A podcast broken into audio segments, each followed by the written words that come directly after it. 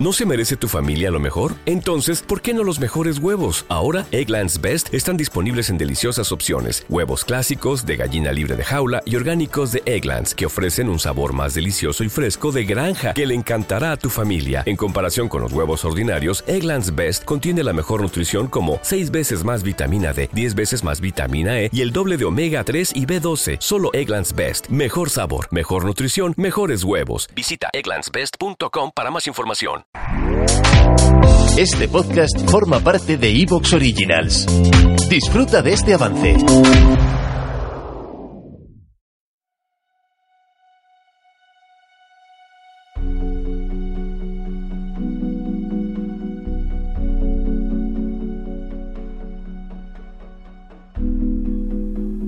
Esta historia es fruto de la alianza entre la revista GTM y Noviembre Nocturno.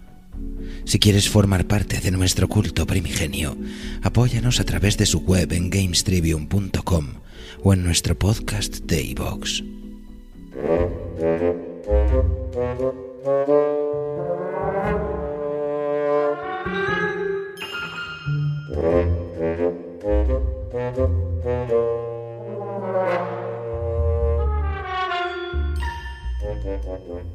Hace ya 20 años, un pedazo de roca brillante dotada de conciencia malévola cayó junto a la mansión Edison procedente del espacio exterior. Se trataba de un delincuente buscado por la policía meteorológica por terribles actos de violencia no especificados. Rezumaba limo púrpura y era capaz de comunicarse a través de extrañas ondas de radiación. El meteorito ejerció su despiadada influencia sobre el doctor Fred, el cabeza de familia que residía en la mansión junto a los suyos y que poco a poco empezó a descuidar a su familia, empujado por la voluntad de esta extraña entidad. Desarrolló distintos experimentos genéticos en una vorágine de crueles y elaborados planes para dominar el mundo. Claro que todo científico enloquecido que se precie de serlo necesita de cobayas para llevar a buen término sus investigaciones. Y pronto, algunos de los vecinos de su apacible localidad empezaron a desaparecer sin dejar rastro.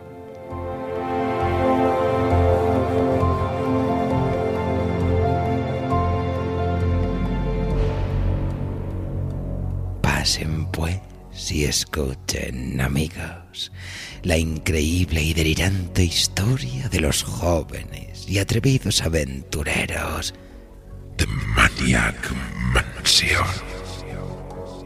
Un relato de Regino García para GTM, en homenaje al universo de Ron Gilbert y Gary Winnick.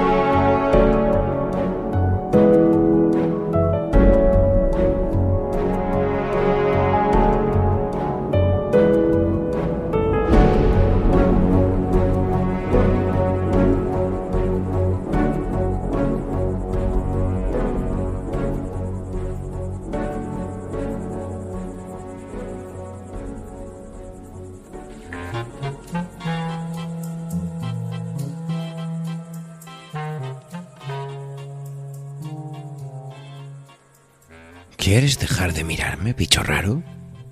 dijo Raizor. Bernard, a su lado, limpiaba sus gruesas gafas mientras le miraba de reojo. Desde sus largas piernas, saliendo de una falda extra corta, hasta sus labios brillantes y negros de carmín. Razor mascaba chicle y se atusaba su pelo cardado. A Razor le gustaba sacudirlo arriba y abajo cuando berreaba canciones punk con su grupo. A Bernard le gustaba Razor, aunque siempre le llamaba bicho raro, aunque ella, a su manera, también lo fuera. Todavía no puedo creer que haya dicho que sí, dijo Bernard. Esta casa me da escalofríos. En aquel páramo, la mansión de los Edison aparecía terrorífica y destartalada a partes iguales. Nunca había sido una hacienda pintoresca, ni la familia Edison el colmo de lo sociable. El joven Ed Edison, que iba a nuestro mismo instituto, dejó de asistir hace unos meses sin más explicaciones. Nadie había vuelto a ver a Ed el raro.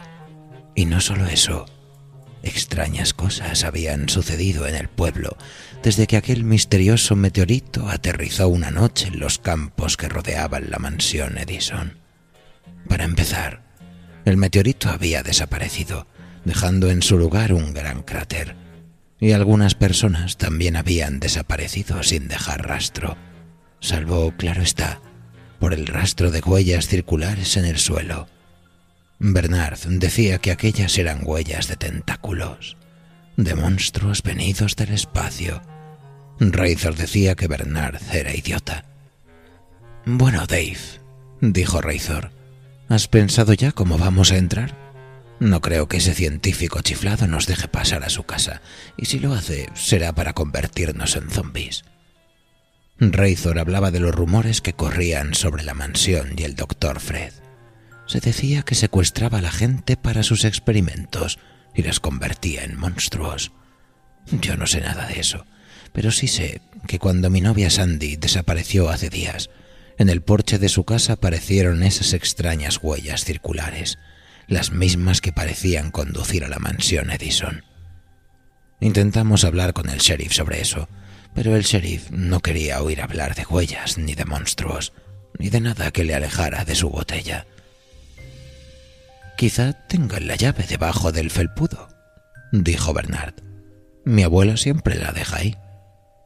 Nos quedamos los tres en silencio. Entonces yo atravesé el jardín hasta la puerta, que me observaba con su mirilla imponente. Toda la casa se hallaba a oscuras y sin asomo de ruido. El porche de madera crujió cuando lo pisé, y pensé que en cualquier momento podría surgir una bruja de piel verde de la puerta y arrastrarme dentro, como en las películas del autocine que veía con Sandy. Miré debajo del felpudo. Era increíble. Bernard tenía razón. Aunque, a decir verdad, no solía equivocarse. Por eso le pedí que viniera, porque sabía muchas cosas. En efecto, allí estaba la llave. Me giré y miré a mis amigos mientras la agitaba en el aire. Los dos se miraron y se fueron acercando poco a poco, atreviéndose a penetrar en la propiedad de los Edison, dando paso a todo lo que vendría después.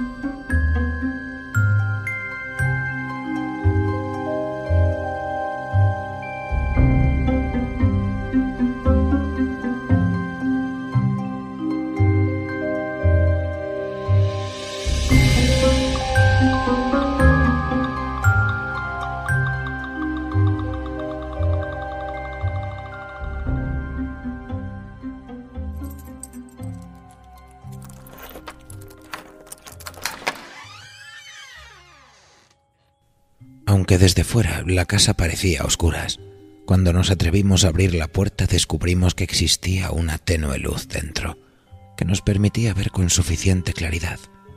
Aquella no sería la última de nuestras sorpresas.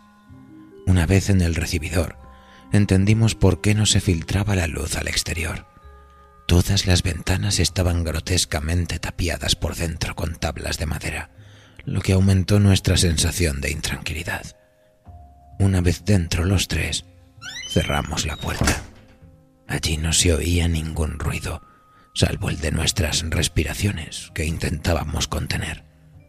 Abrimos la puerta de la izquierda, que resultó ser la cocina, donde había todo tipo de alimentos repugnantes, algunos ya medio podridos. ¿Qué clase de gente vive aquí? dijo Bernard. La clase de gente que secuestra a otra gente, Memo, le contestó Razor. Seguimos avanzando y llegamos hasta el garaje, donde pensé que podían tener a Sandy. No estaba allí, pero lo que vimos nos dejó alucinados. Allí había una especie de cohete en miniatura que el doctor Fred parecía estar construyendo y que ocupaba todo el garaje. Aquello fascinó a Bernard, quien se puso a toquetearlo, abriendo y cerrando sus compuertas. Parece un cohete en perfecto funcionamiento, dijo. He leído mucho sobre cómo los construyen en la NASA, solo que este es mucho más pequeño, concluyó. Yo opiné que aquel trasto se parecía mucho al Cadillac de Ethel Raro, solo que en versión cohete. Quizá el doctor Fred hubiera usado las piezas del coche para construirlo, acordamos. A lo mejor quiere vendérselo a los comunistas, aventuró Bernard. Razor nos recordó que los dueños de la casa eran unos psicópatas y que mejor encontrar a Sandy salir pitando cuanto antes. No pude estar más de acuerdo, así que volvimos al recibidor y decidimos subir a la planta de arriba. Pero cuando subimos las escaleras, vimos algo que nos dejó de piedra. Al fondo, enfrente de nosotros, había una especie de ser monstruoso que parecía tener forma de tentáculo, pero que no se hallaba unido a ningún cuerpo. Era tan solo un tentáculo de pie, alargado y de color verdoso, que parecía estar vivo, y parecía mirarnos a través de sus ventosas, por absurdo que eso fuera. Bernard se escondió detrás de mí, mientras Razor repetía la palabra flipante una y otra vez, absorta.